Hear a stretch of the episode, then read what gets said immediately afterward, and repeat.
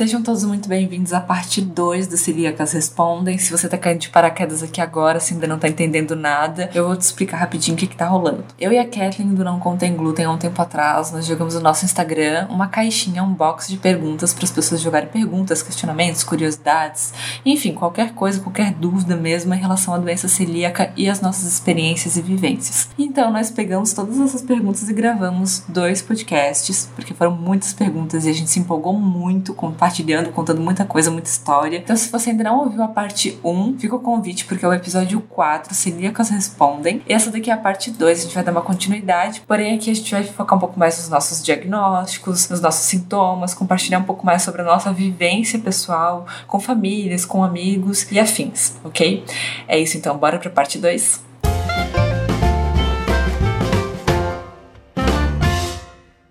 Bom, então vamos começar então com algumas perguntas bem chaves e eu acredito que elas vão ajudar até a gente a contar um pouquinho sobre o nosso histórico, né? A gente vai estar respondendo essas perguntas e já contando um pouco sobre a gente também, como que foi o nosso processo com o diagnóstico da doença celíaca. Eu recebi uma pergunta que que é a seguinte: é, eu gostaria de saber mais sobre sintomas e intensidade dos mesmos é, em diferentes graus. Uh, sobre sintomas, então, como é que foi para ti, Kathleen, em relação a sintomas? Assim, o que, que tu sentiu? Como é que foi a questão de tempo? Como é que foi teu, a tua história envolvida nisso? Então, vou tentar resumir porque a minha história é muito longa. Eu fui diagnosticada com a doença celíaca quando eu tinha quase 3 anos de idade. Assim, eu cheguei a ficar entre vida e a morte mesmo, porque na época ninguém sabia o que era doença celíaca. E na época eu tinha os sintomas clássicos. Mas esse mito de que celíaco só tem os sintomas clássicos, que seriam diarreia, distensão abdominal é, e anemia, isso não existe. A maior parte da população celíaca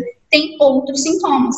Doença celíaca é uma doença autoimune sistêmica, então isso significa que nosso próprio organismo vai atacar nós mesmos e com isso pode desencadear diversos problemas. Então, listar quais sintomas, quais são mais intensos ou não, isso é muito relativo, porque muda, de organismo para organismo.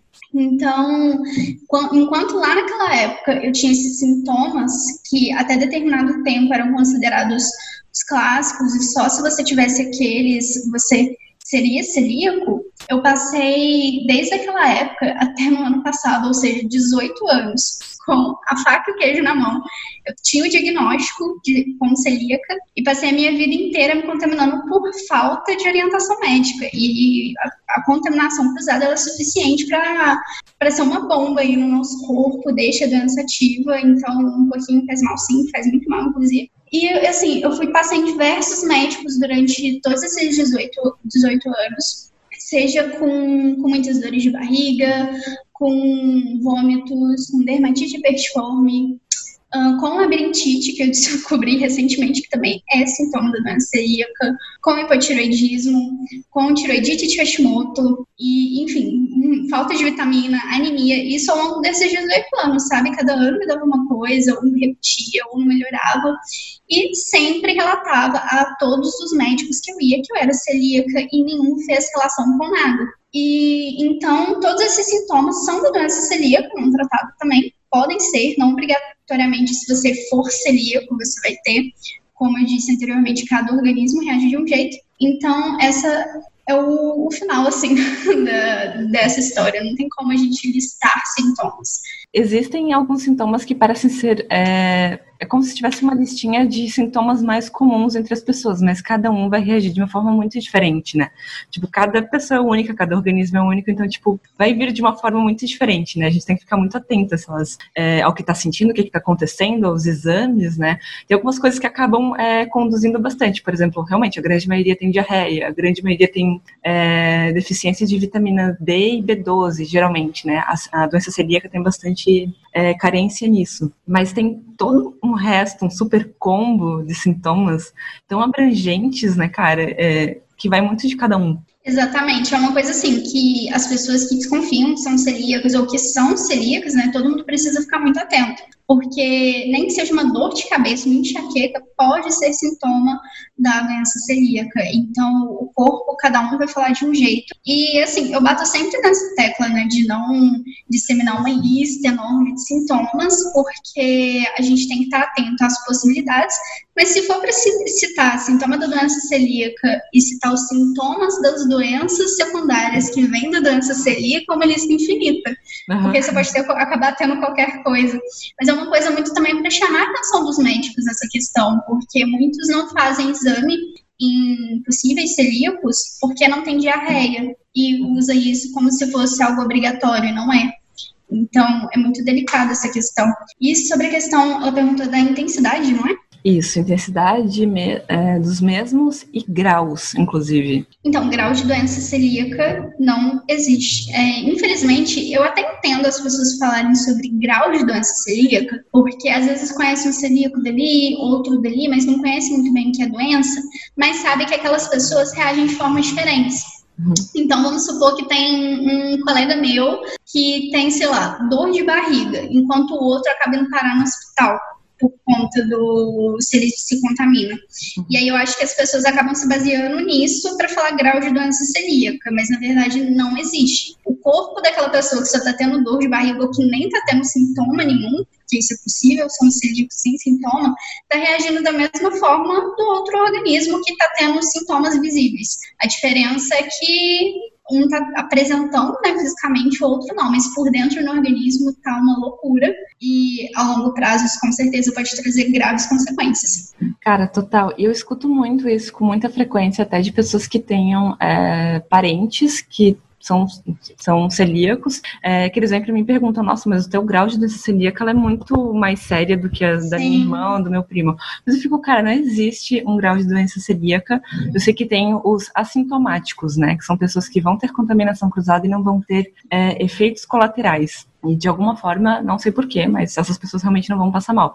Como vai ter pessoas que vai desenvolver até alergia depois com o tempo, né? Se passar na frente de uma padaria, vai ter uh, alguns problemas com pele, realmente, como tu comentou vão parar no pronto-socorro, vão parar no hospital, né? Eu sou uma pessoa que tô há quase três anos tentando estabilizar a doença celíaca, eu não consigo, sabe? Aquele nível que a gente faz, é, aquela medição de, de, exame de sangue, ele nunca baixa sim, direito, sim. assim, ele tá muito Sério? devagar. Nossa, é muito devagar. Eu, eu tô assim, a cada exame de sangue eu vejo em a quanto que ele chegou. Ele tá bem devagar uhum. para baixar. Eu quero te dar um abraço nesse momento. Depois que você contar a sua história, eu te conto por que eu me identifiquei. Ai, cara. abraço de urso à distância já.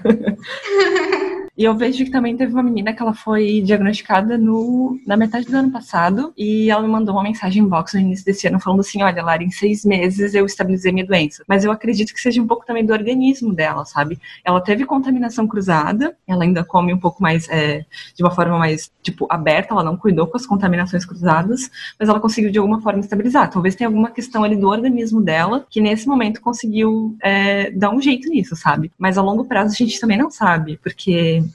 se ela longo prazo ela vai ter problema no. Eu só vou fazer uma menção aqui. Ao longo tem Glutencast, na primeira temporada, o doutor Fernando comenta sobre esses exames falsos positivos. Uhum. Ele, ele comenta, né, de pacientes que chegam lá e que ele percebe que o paciente está mega feliz, além do normal de, da estabilização da doença, que ele percebe que essa pessoa está consumindo algo com contaminação cruzada e está todo feliz porque o exame está positivo. Ou seja, ele não está tendo problema. E na verdade ele está tendo, o exame só não está apontando a longo prazo a conta chega.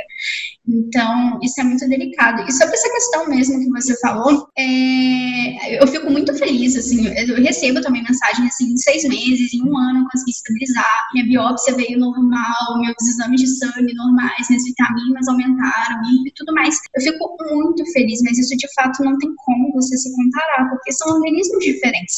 Eu costumo falar que eu tive dois diagnósticos, né? Um quando eu tinha três anos e o outro ano passado, quando eu vi que minha vida foi uma mentira e que eu tive que me readaptar e de fato encarar a doença celíaca como ela é e com os cuidados que ela precisa ter. Então, assim, eu vivia numa casa com contaminação cruzada a vida inteira até ano passado, então era muito difícil, porque, por exemplo, o primeiro passo, trocar os utensílios, é, não ter mais armário compartilhado, consumir menos industrializados, cara, e o exame continua vindo positivo. Isso já vai dar um ano.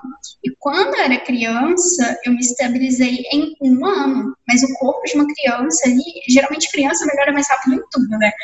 E, e agora, sim, eu já tô tentando encarar de uma forma que eu sei que vai demorar.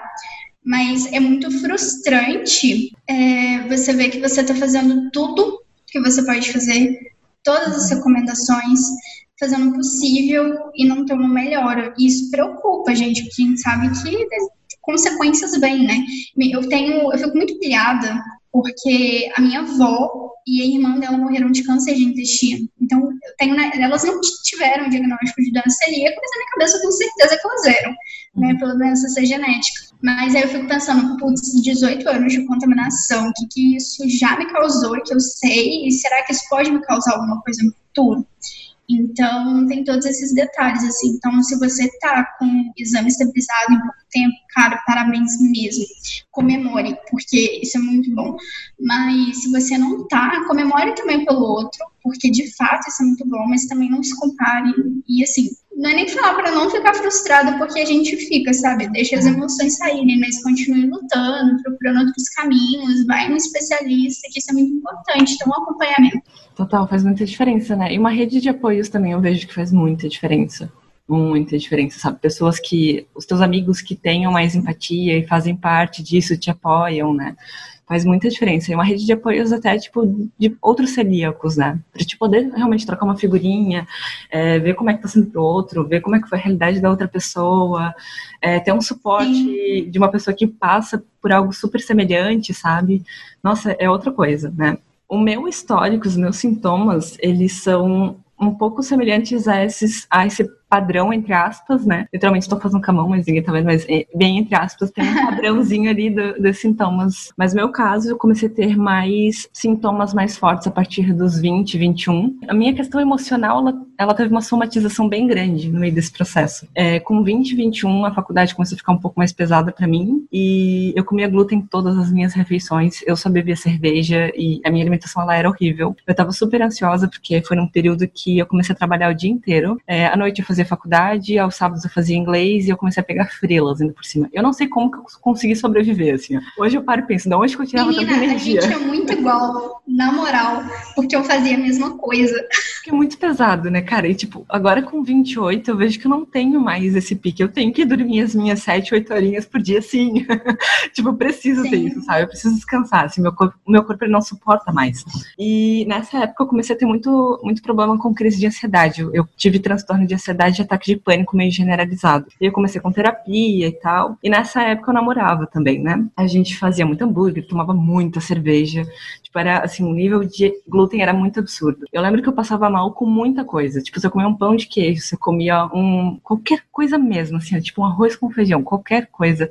Eu passava mal e tinha, tipo, a barriga estufada, sabe? Eu tinha muito, muito problema com diarreia, realmente. Era muito frequente. O meu ex, naquela época, isso ficou muito marcado para mim até hoje, porque naquela época ele pegava muito no meu pé, falando assim, Lari, tem alguma coisa muito errada contigo, porque qualquer coisa que tu come pesa no teu estômago e te, te dá um desarranjo intestinal, é muito absurdo isso. Eu falava, não, totalmente associado à ansiedade. Na época, com a minha terapeuta, a gente também via que meu nível de ansiedade ele era tão alto que a gente acabou simulando totalmente uh, as minhas questões físicas ao emocional, à ansiedade. Quando eu terminei a faculdade, eu e meu ex, a gente acabou terminando nesse mesmo período, a, o meu nível de ansiedade ele acabou caindo muito, também quando eu saí da faculdade, eu, eu virei frila, período integral, então, tipo, eu tive uma mudança de vida muito radical também ali. Eu comecei a cuidar um pouco mais também da minha carga horária de sono, comecei numa, numa nutricionista e cuidar um pouco mais da minha alimentação, mas eu ainda tinha algumas questões de infecções intestinais de vez em quando. Mas eu continuei ignorando, aquele medo de ir no médico e descobrir alguma coisa, né? Assim, eu tive. Às vezes não é nem um medo, às vezes a gente tá vivendo com aquilo que a gente acha que é normal, e aí você nem dá um estalo, assim, já tá com aquilo há tanto tempo que você pensa, putz, verdade, isso é estranho.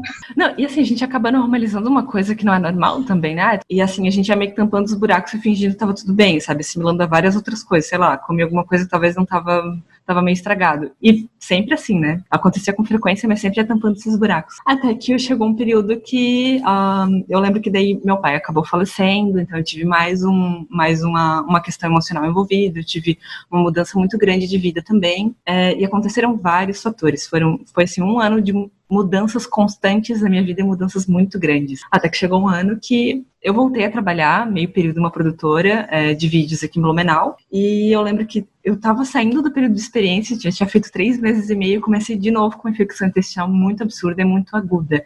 E aí eu senti que tinha uma coisa ali um pouco mais forte, sabe? E eu tomei o remédio para infecção uh, intestinal, que eu acho que era tipo um remédio de vermes, assim, um pouquinho mais forte. E no, na, na, durante essa madrugada que eu acordei para ir no banheiro, eu acordei com os dois joelhos muito inchados. Eu não consegui esticar as minhas pernas direito. Eu tive como se fosse um. É, o, que eles, é, o que eles chamam de derrame articular nos dois joelhos.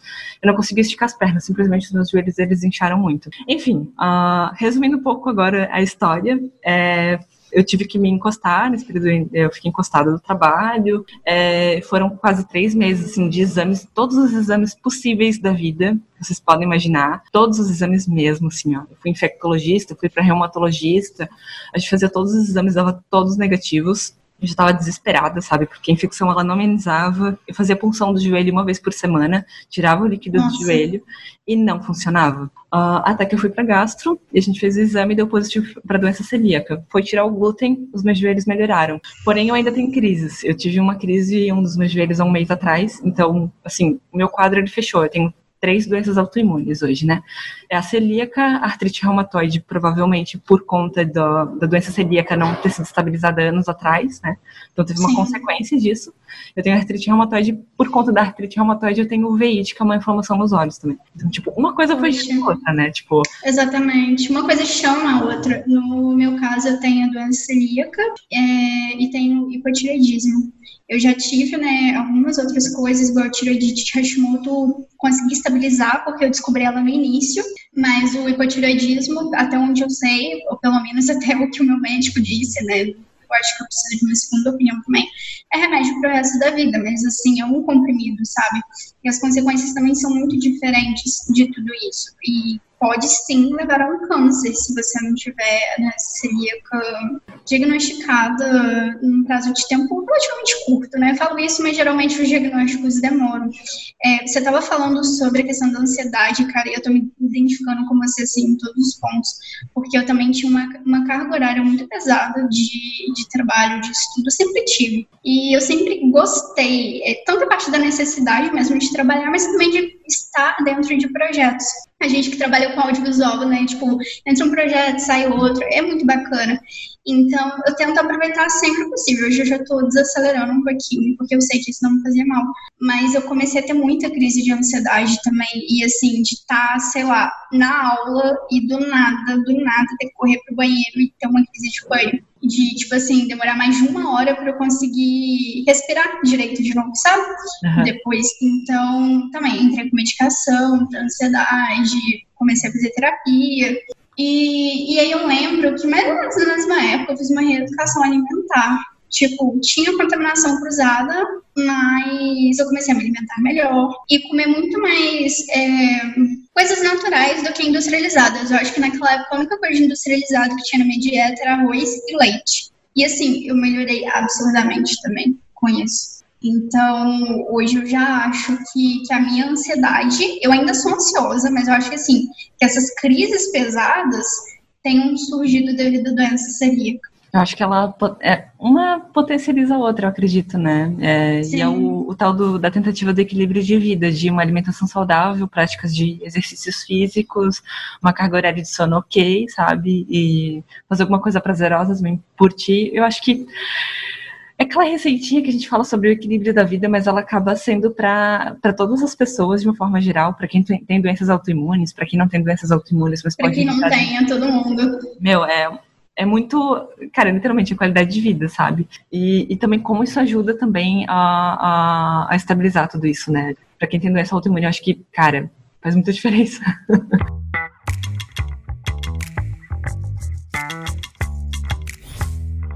gostaria de entrar numa questão aqui, a importância da investigação da doença celíaca na família por ser genético. Já que a gente já está entrando nessa parte, né, de... Uhum. Eu comentei em algum momento aqui sobre família.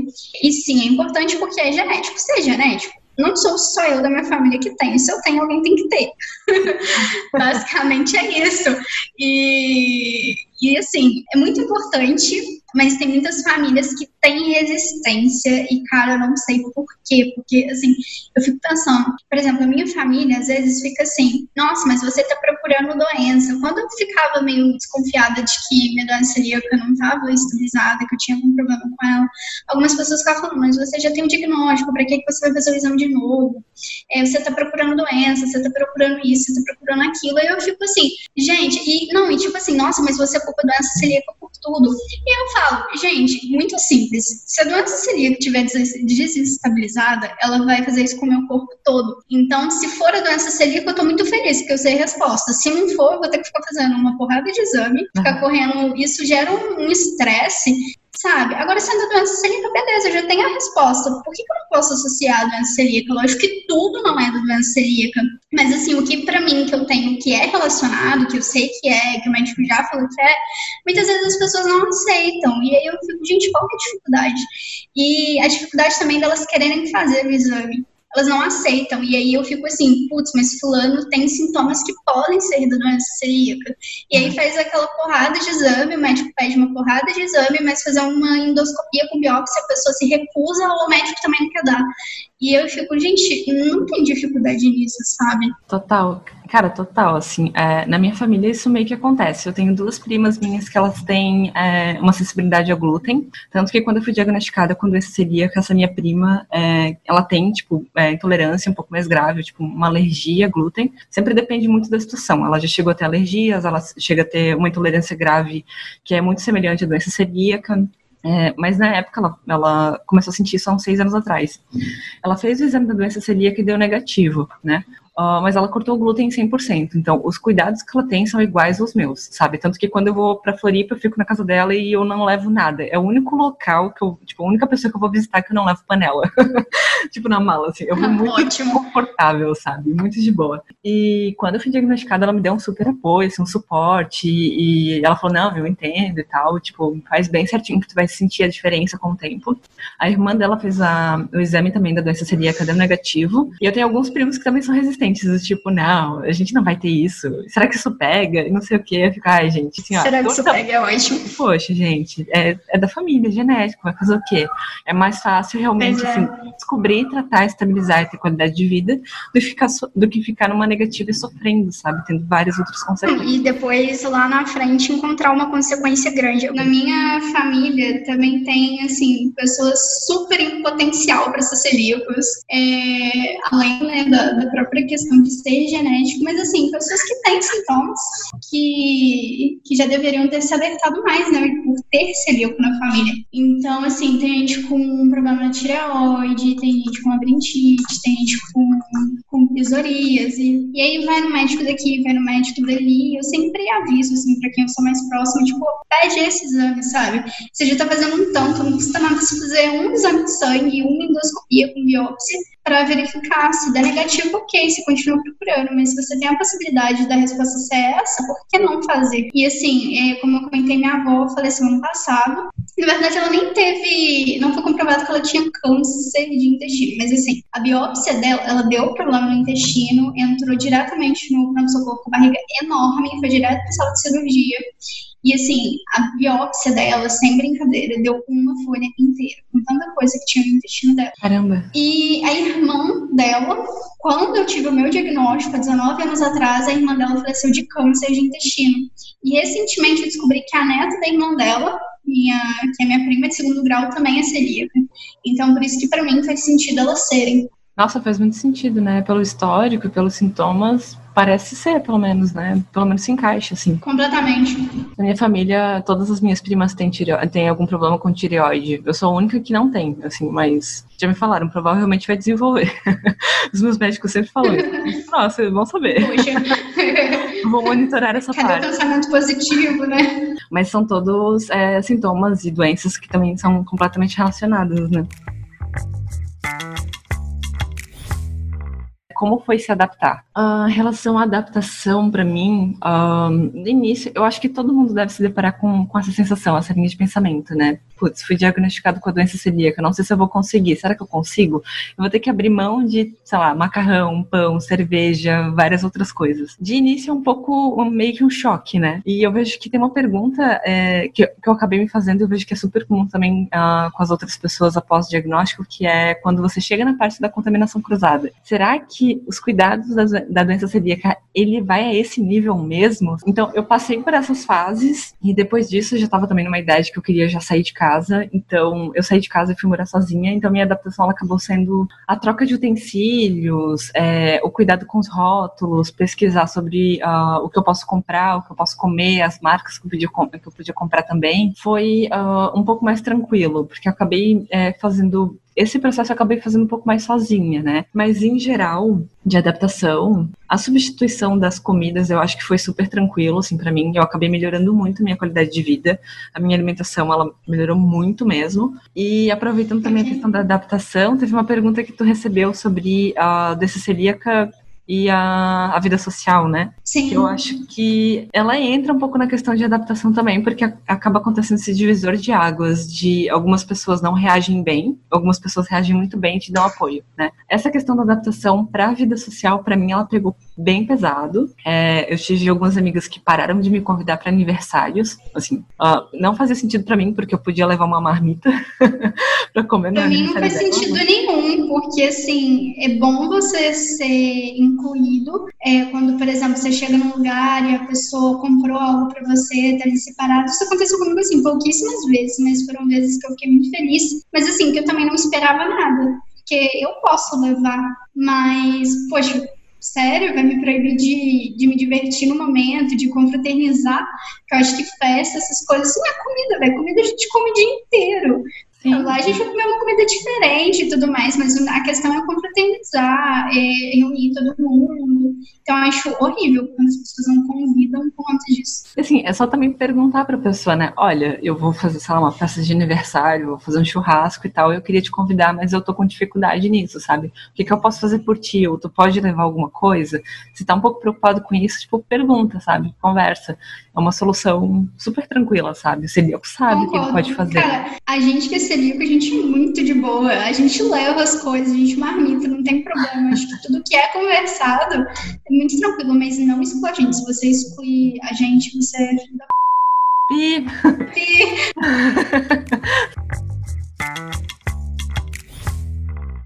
Uma vez, quando eu fui passar Natal na, com a minha família na casa da minha avó e da minha madrinha, elas moram em Canelinha, né? Eu moro em Blumenau. Eu literalmente, eu tenho até uma foto, sei lá, posso deixar isso em algum local, assim, nem que seja na postagem do Desintriga.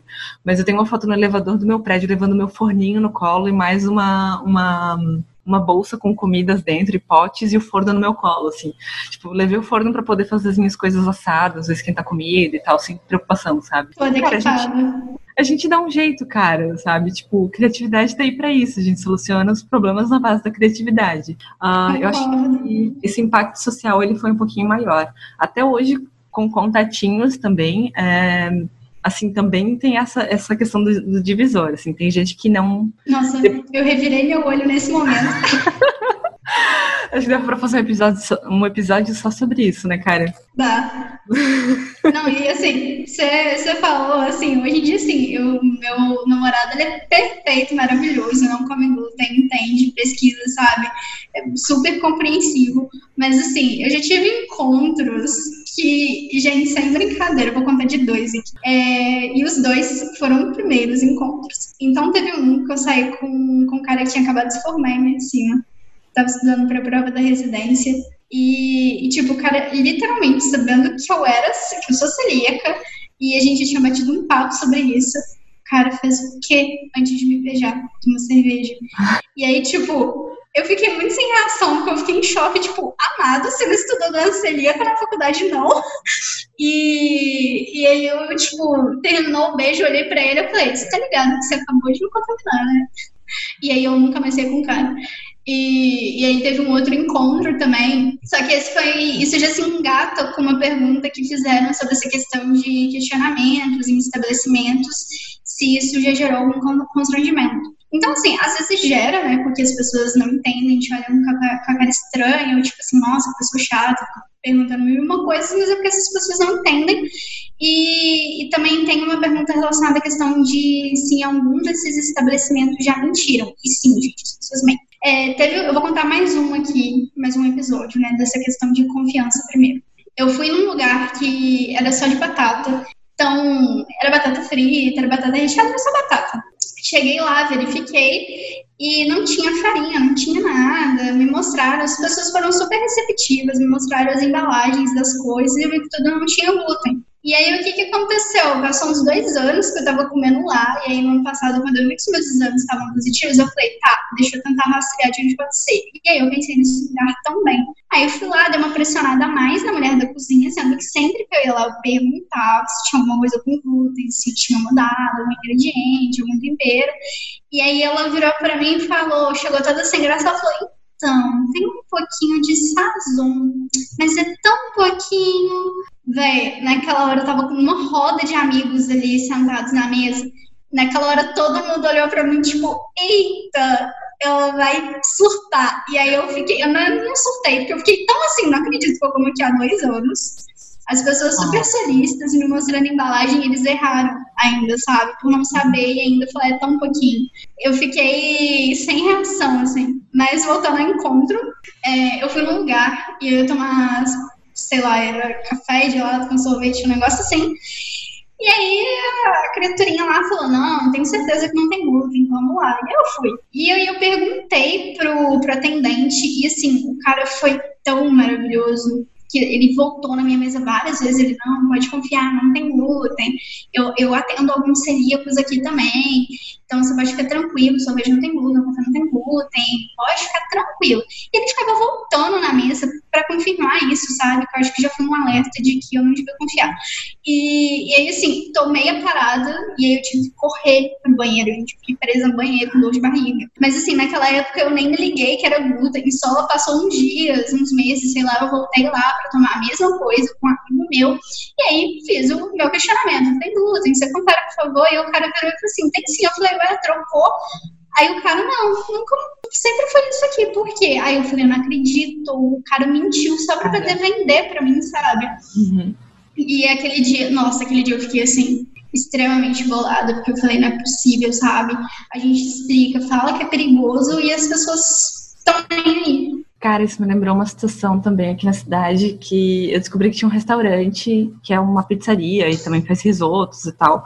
Uh, e quando eu fiz uma pesquisa no Google de lugares sem glúten em Blumenau, ele apareceu. E aí, na época, eu já tava. Foi também no, nos meus primeiros meses, eu tava namorando. E a gente ligou pra, pra, pra empresa e eu conversei com eles e perguntei sobre contaminação e tal. Eu falei: olha, vocês estão aparecendo no Google, mas de repente vocês têm. É, que são restaurantes para que são restaurantes sem, é, que têm opções sem glúten, é, mas eu sou celíaca e tal, e, e aí Nesse dia, essa atendente, ela me falou assim, bom, a gente atende vários celíacos, inclusive a gente tem duas cozinhas separadas. Uma a gente faz coisas sem glúten para os celíacos e outra coisas com glúten, tipo, normal. Eu fiquei, nossa, sério? Como assim? Como que vocês não divulgam isso, né? Até que um dia eu pedi um almoço, que eles também faziam almoços, né? Eu pedi para comer, pra comer na produtora onde eu trabalhava e aí eu liguei para a moça e falei, olha, é, eu vou querer tal coisa de almoço hoje, é, só deixa anotadinho, então, que eu sou celíaca, então tem que ser na cozinha separada, né? E aí deu 20 minutos depois, e eu já tava frequentando esse restaurante, tinha, tipo, uns 4, 5 meses, e com frequência. Aí me liga 20 minutos depois a chefe de cozinha e diz: Larissa, olha só, eu vi que a atendente falou que você é celíaca e tal. Tu sabe que aqui tem contaminação, né? Porque a gente tem uma cozinha e a gente tem os utensílios e tal. São utensílios separados, mas é tudo na mesma cozinha, então vai ter traços, tem contaminação. Sim, a mulher mentiu muito pra você. E aí eu, como assim, atendente da noite e tal, não sei o quê? Ela me falou que tinha duas cozinhas. Ela falou: Nossa, não acredito. Tipo, eu falei: Nossa, mas repassem esse treinamento pra, pra equipe de vocês. E aí eu cancelei o pedido, fiquei muito muito putaço, assim, muito putaço. Eu fiquei muito triste, sabe? Porque... Eu tô putaça por você. Cara, Gente, olha absurdo, velho. Nossa, mas assim, é a ponto do restaurante poder ser processado e Total. aparentemente nem treinam as pessoas, né? Porque a mulher falou e falou, falou. Né? Como assim? Ele viu que tinha duas cozinhas? Tipo, sim, não. tipo, eu não sei o que ela quis fazer naquele dia, sabe? Mas então que fale, tem contaminação cruzada, a gente atende alguns celíacos, mas fica por responsabilidade de cada um, né? Se vai fazer essa. Nossa, mas isso daí eu acho muito, muito errado, assim. Eu já publiquei um vídeo lá no, no perfil do Instagram do Não Contém Glúten falando sobre isso. Sobre responsabilidade mesmo, questão do celíaco. Tem celíacos que não ligam para contaminação cruzada, infelizmente. Essa questão da responsabilidade, eu já publiquei no meu Instagram um vídeo falando sobre isso. Porque tem muitas pessoas que trabalham, às vezes, com a internet, que é, quer ser influenciadora e tudo mais, e não pensa na responsabilidade que ela está tendo ali, no conteúdo que ela está fazendo ali. E eu já vi muitos celíacos é, frequentando, e inclusive tendo aqueles recebidos com glúten, porque se tem contaminação cruzada, tem glúten. E assim, eu cheguei a chamar a atenção, assim, no sentido muito também de, de querer saber se a pessoa tinha essa informação, né? Porque eu já não tive numa época, então não adianta também chegar e ficar bolada da vida. E aí já me foi respondido por algumas pessoas do tipo, ah, eu sou celíaca, mas contaminação cruzada não acontece nada comigo. Eu fico, filha, oi? Não, mas é porque o meu nível de doença celíaca, e aí eu fico assim, gente, não é possível essa pessoa, poxa, é só você dar um Google hoje em dia que você acha que não é assim, sabe? Hoje em dia tem material, tem uma tem podcast falando sobre isso. E aí, isso gera um vício muito grande, porque se você está numa empresa, a empresa não tem nenhum treinamento sobre isso, e aí a empresa vai contratar influenciadores que são celíacos, e aí depois você vai lá comer, a empresa fala, não, celíacos comem aqui. Ou então, tipo, não, é seguro sim. Mesmo sabendo que tem contaminação cruzada, porque se aquele celíaco tá comendo e nunca teve problema, nunca reclamou, isso é implantado na cabeça da pessoa que tá tudo bem. E olha só, é uma cadeia absurda de desastres Sim. por conta de falta de responsabilidade de alguns. Uhum. Mas total, eu lembro também que tem uma influenciadora que eu sigo também com doença celíaca e ela, uma vez ela falou assim nos stories que uma vez por mês ela se permite ir num restaurante conversar com o chefe de cozinha, explicar a condição dela e ela come lá. É, ela tá tendo total contaminação cruzada se ela já não está, inclusive, ingerindo glúten. Pode ser que ela seja sintomática. Mas assim, e o resto das pessoas, sabe? É, e quem tem alergia, cara, não, não sei se é algo que você pode. Quer fazer isso escondida? Tipo, tá, você tá feliz fazendo isso e tá te fazendo bem, faz sentido para ti? Tudo bem, mas então não, não faz isso como se fosse um conselho ou algo que é tranquilo de fazer.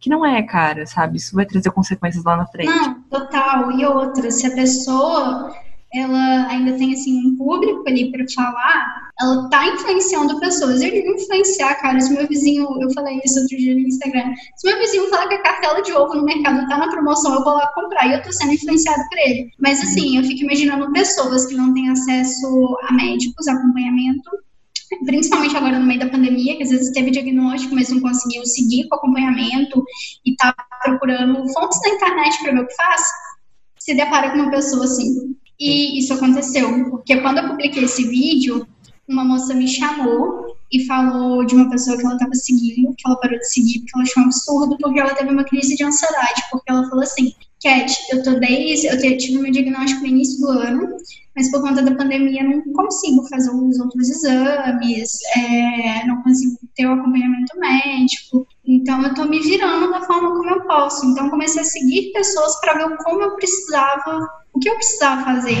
Ela falou, poxa, eu vi fulano comendo de um monte de lugar que é óbvio para mim, que sou recém-diagnosticada, que tem contaminação cruzada, e eu vi isso num dia que eu estava tendo que fazer uma lavagem tripla em tudo da minha cozinha, e eu comecei a chorar, porque eu não sabia se, se eu estava sendo idiota ou, Ai, enfim, ela fica indignada, sabe? E aí, eu, naquele dia, eu fiquei pé da vida, sabe? Porque eu ainda chamei a atenção dessa pessoa e de outras. E, e chamei a atenção, assim, bem pro lado tanto do profissional sabe? Pô, você faz comunicação e aí você vira pra pessoa e fala, então, você tem noção que você, a sua atitude está gerando isso, isso, isso aquilo, a gente acaba tendo uma visão mais ampla. E aí a pessoa vira e fala, nossa, você me assustou. E a minha vontade era de virar e falar, você tá atrapalhando o tratamento de pessoas que estão se faltando em cima de você e essas pessoas vão tomar, né? Enfim, eu fiquei muito bolada, sabe? Se a pessoa não tem cuidado pela própria vida, já é ruim. Agora ela ainda influenciar, influenciar e disseminar informações erradas, tipo, nível de doença celíaca, contaminação cruzada pra mim não faz nada. Pô, velho, zero noção. Sim, total. E falta de. Nossa, falta de cuidado com, com as outras pessoas, né? Eu eu achava que a doença celíaca ela meio que desenvolvia um pouquinho mais de empatia nas pessoas, sabe? Entender um pouco mais sobre restrições, cuidados e tal. Mas agora eu acho que. Uh, a gente se depara muito mais com comentários e pessoas é, super tendo dúvidas, sabe? E eu fico assim, gente, qual que é o o problema, eu não sei se é porque o glúten, a partir de um momento, foi para a vida fitness, e aí se você fala que você tem algum problema, as pessoas ficam tipo, ah, tá bom, dieta da moda, é isso e aquilo, e não aceita que é um problema. E se fosse um diabético falando, putz, não posso com açúcar, todo mundo entende, ninguém vai insistir dar algo com açúcar para um diabético. Mas se a gente fala que a gente não pode com glúten, as pessoas mentem, as pessoas fazem piadas, isso não é bacana. Ah, um pouquinho não vai fazer mal, né? É, frescura, né? Sei lá, doença psicológica. Eu já ouvi uma vez saindo de um evento é, foi na época que eu estava fazendo um documentário, e os meus amigos começaram a falar disso, e tinha uma outra pessoa que eu não tenho tanto contato, e essa pessoa virou e falou assim, ué, mas você para de comer glúten, você tem que comer um pouquinho a cada dia, cada dia mais, para o seu organismo acostumar com ele. E assim, naquele dia eu fiquei tipo, o que você tá falando, cara? Não, cara, tá errado. Eu fiquei assim, você tá louco, isso é suicídio. Não tenho, não, zero noção, velho, nos comentários, assim, que no dele eu ainda acho que tem um certo embasamento na cabeça dele. Eu acho que tem algumas alergias, algumas intolerâncias, não sei falar né, o que, que é corretamente, que é tratado tipo assim, né? Você vai de pouquinho em pouquinho até o seu organismo suportar, mas a doença celíaca não é uma coisa nem outra, uma doença autoimune, completamente diferente. Mas assim, quando ele falou, gente, eu fiquei com a cara muito bolada na hora, eu não consegui disfarçar. Cara, que foda isso, né? Uma vez também eu escutei, é, bem no início do diagnóstico de uma amiga minha de muitos anos, é, a gente se pra tomar um suco e falei, ah, não vou poder pegar tal coisa, tal coisa, tal coisa, vou pegar algo enlatado com canudinho, infelizmente, né? Uh, porque vai ter menos risco de contaminação para mim e tal. E aí ela ficou, tipo, chocada, assim, ficou muito chateada comigo. Ela virou e falou, cara, eu acho que eu preferia morrer do que ter essa doença. Eu fiquei, cara, olha o que, que você tá falando. Tipo, eu quase morri por conta disso. Aí a pessoa não tem amor à própria vida, né? Nossa, Porque total, se cara. você tem um diagnóstico, gente, é só você seguir tudo direitinho e aí você vai ter uma qualidade de vida melhor. Mas Sim. as pessoas soltam nos comentários que, assim, eu acho que elas não têm noção nenhuma do quanto que mexe com a gente. Sim, acho que falta um pouquinho. Nossa, falta um super combo ali de, de questões, né? Falta informação, falta empatia, Sim. falta amor. Mas sabe o que eu acho engraçado? Que geralmente as, os comentários são os mesmos. Sim. As pessoas não se conhecem e fazem os mesmos comentários. Eu fico assim, como isso é possível? Qual é a explicação, né, do, do raciocínio humano em, em cima disso, assim, porque é muito. É clichê isso, né, cara?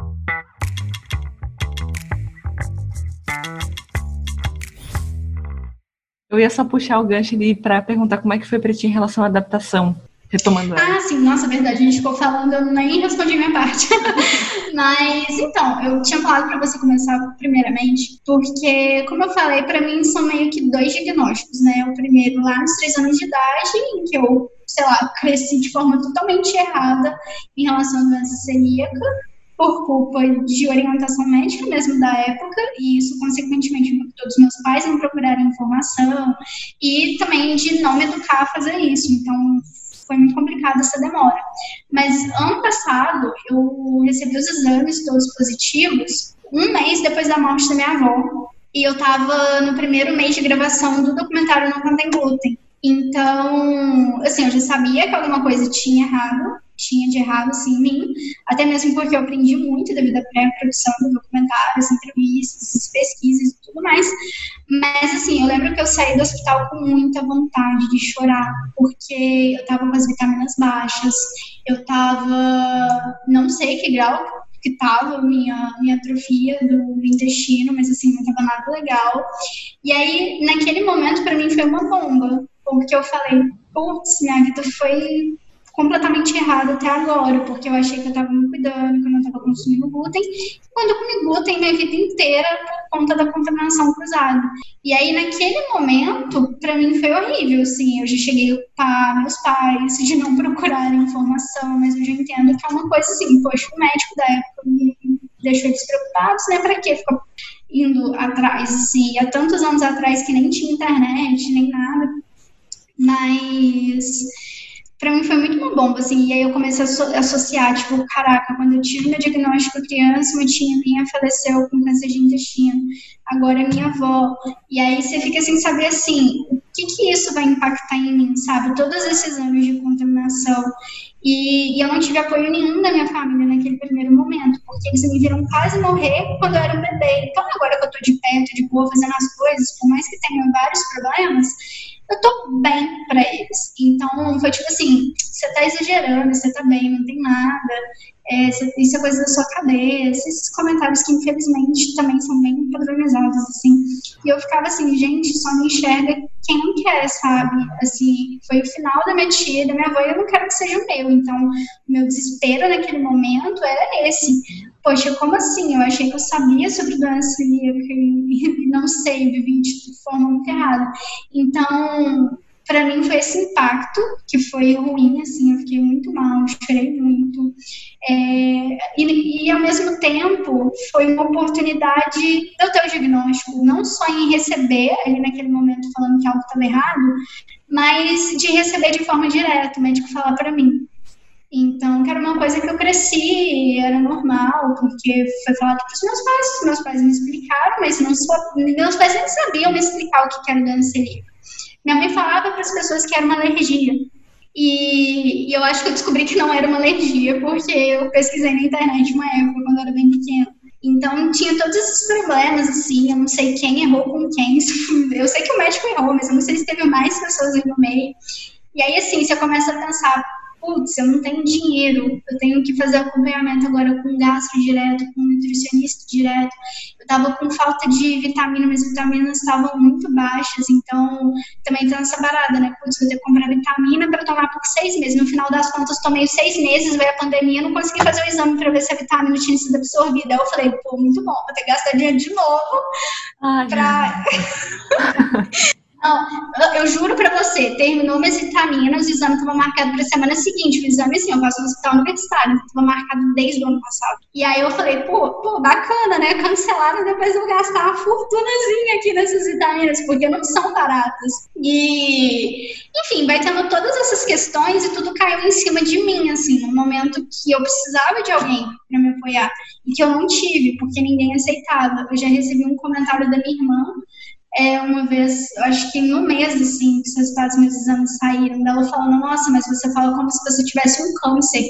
E aí eu viro e falo, cara, você, é porque você não tem ideia do que, a dimensão, né, do que, que é e o que pode acontecer sendo celíaco se não for cuidado. Então, foi muito delicado, porque foi um momento vi muito sozinha, sabe? E, tipo, sozinha em todos os sentidos. Eu não tinha com quem falar, eu não tinha, tipo, eu tive que me virar em relação aos remédios, né, os suplementos. Eu tive que me virar para comprar os meus itens novos da cozinha e isso para mim foi muito estressante, assim, naquele momento. E eu acho que eu só consegui segurar a barra de uma forma, assim, de não desabar completamente, porque eu tinha o Não Contém Glúten, Instagram do Não Contém Glúten naquela época, eu ainda não produzia conteúdo, eu tinha um documentário sendo feito, e aí, depois de alguns meses, eu fiz no Instagram por conta do documentário. E, assim, várias pessoas entravam em contato comigo, perguntavam se podiam me ligar. E com essas pessoas que eu nem conheço pessoalmente, eu fui entendida. Eu consegui bater um papo, eu consegui ser acalmada. Da mesma forma que essas pessoas queriam alguém para conversar, eu tinha alguém para conversar, eram elas, sabe? E eu, eu acho isso muito louco, sabe? Pessoas que eu não conheço pessoalmente, mas que me deram toda a força que eu estava precisando naquele momento que eu não tive com família e com amigos, assim. E em relação a amigos, assim, os que eu achei que dava para contar em relação a apoio mesmo. Aconteceu muito de ouvir os comentários do tipo assim, por exemplo, eu tô sem acompanhamento nutricional até hoje, isso já tem um ano. Eu não consegui pelo hospital universitário. E aí eu lembro que eu estava procurando uma nutricionista e não achava ninguém que, que entendia de. E eu já tive algumas péssimas experiências com isso, de nutricionista não saber o que era glúten, não saber o que era contaminação cruzada, e eu falei, não, eu só vou se, se foi uma que sabe mesmo. E aí alguns amigos meus, assim, que eu tava desabafando na época, falou, cara, vai em qualquer uma, e eu virei e falei assim, Pra quê? Porque eu vou ter que chegar e ensinar o que é doença celíaca e eles não entendiam, sabe? Eu ficava muito triste com isso. Eles falaram, cara, vai em qualquer uma mais barata pra te passar qualquer dieta. E eu ficava, gente, não é assim. Não é só uma dieta, eu tenho que ver todas as questões dos meus exames, o que, que, que tá faltando, o que não tá questão de vitamina, a questão de doença celíaca é, é delicada, não adianta eu ir em qualquer nutricionista, eu preciso ir em uma que entenda a minha situação e ouvir dessas pessoas que próximas, né, que eu me senti confortável para contar a situação na época disso, tipo, você tá fazendo drama, pra que, que você quer pagar caro numa nutricionista? Não é isso, né? A pessoa, ela tá sendo mais especializada, a consulta dela vai ser mais cara, obviamente. Sim. Mas é muito melhor, assim, questão de segurança. Eu já ouvi também de alguns amigos meus, assim, em relação às vitaminas, né, na época que eu estava tentando ver se eu conseguia algumas, assim, de, de alguém que trabalha na área de saúde, para ver se amenizava financeiramente, né? Porque você pagar a vitamina B. A vitamina B, eu acho que ela é mais barata, não lembro. A vitamina D eu tomei ela em comprimido e a B eu tomei injetável. Tipo assim, o vidrinho da D era tipo 40 conto e eu tinha que tomar uma por semana por seis meses. Ai, cara. Mais, mais pagar o valor da aplicação, assim, porque não era todo dia que eu tinha tempo para ir no, no SUS para tomar, porque às vezes a fila estava enorme, eu tinha que trabalhar, eu tinha que estudar, e aí eu não tinha como como ir de publicação mais 12 reais por semana. E eu, eu entrei num desespero que ninguém estava me entendendo. E eu fiquei muito chateada. Eu falei, gente, não é possível que as pessoas não estão entendendo. E aí, em relação a essas vitaminas, né? Aí já aconteceu também de um amigo meu virar e falou assim, e eu não entendi, né? Ele me perguntou quanto que tá essas vitaminas. Eu falei, tá em tal valor. É, você tá fazendo drama, a gente viu vitamina mais baixo que isso, você tá de boa. Eu falei, beleza, mas no seu caso é só porque você não come direito, caramba. No meu caso é porque eu não tô absorvendo. Isso significa que isso vai gerar trocentos outros problemas se eu não cuidar. Então, assim, a gente vê de um jeito, é, eu acredito que sim, eu estava desesperada, mas normal, né? Porque foi uma bomba de informações para mim naquele momento, processar tudo que eu não processei durante minha vida inteira, porque eu só comecei a pensar todos os dias que, é, que eu sou celíaca, o que é doença, e a falar para as pessoas isso quando eu comecei a fazer o documentário. Antes disso, eu só, quando alguém me oferecia alguma coisa, eu falava, não, obrigada, não explicava, não falava que era doença celíaca. Então, até aquele momento, eu não tinha trabalhado o meu próprio para a doença que eu tinha, até porque eu não tinha nem dimensão do que, que ela era, sabe? Então foi essa porrada de coisa de uma vez só, num único mês, assim, e isso foi bem, bem tenso para mim, sabe? Mas de uma forma geral, né, teve esse lado, e, e, também teve o lado positivo, né?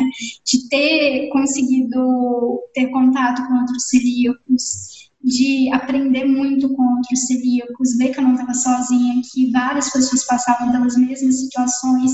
Já até rolou uma vez de uma moça já mais velha que me ligou uma vez do Nordeste. Ela achou no Instagram que ia conversar comigo e ela falou que os pais dela são médicos e quando ela teve diagnóstico, quando ela era adolescente, os pais dela não mudaram nada no dieta dela. E ela falou que só depois, né, que ela, que ela ficou adulta, que ela sentiu que algo estava errado, e ela falou que assim, ela foi um peso enorme. Como assim, os meus pais, que são médicos, não aceitaram o meu diagnóstico? Nossa, não tenho nem palavras para isso. É isso, a gente fez uma super seleção, duas partes agora, com duas partes de podcast, respondendo um monte de perguntas, compartilhando informação. Escutem, compartilhem. Sigam a gente, né? No, siga a Kathleen no Não Contém Glúten no Instagram e as outras redes sociais dela também, que tem muito conteúdo, tanto no blog, quanto no podcast, quanto no canal do YouTube. E eu acho que é isso, né, Kathleen? Foi um prazer. eu te agradeço pelo convite e a próxima vai ser no Não Pra Gluten Cash. Aí eu te entrevisto. Opa, perfeito. Esperando ansiosamente. Obrigada pela participação, tá, Kathleen? De verdade. Abraço de urso à distância. Um abraço de urso à distância.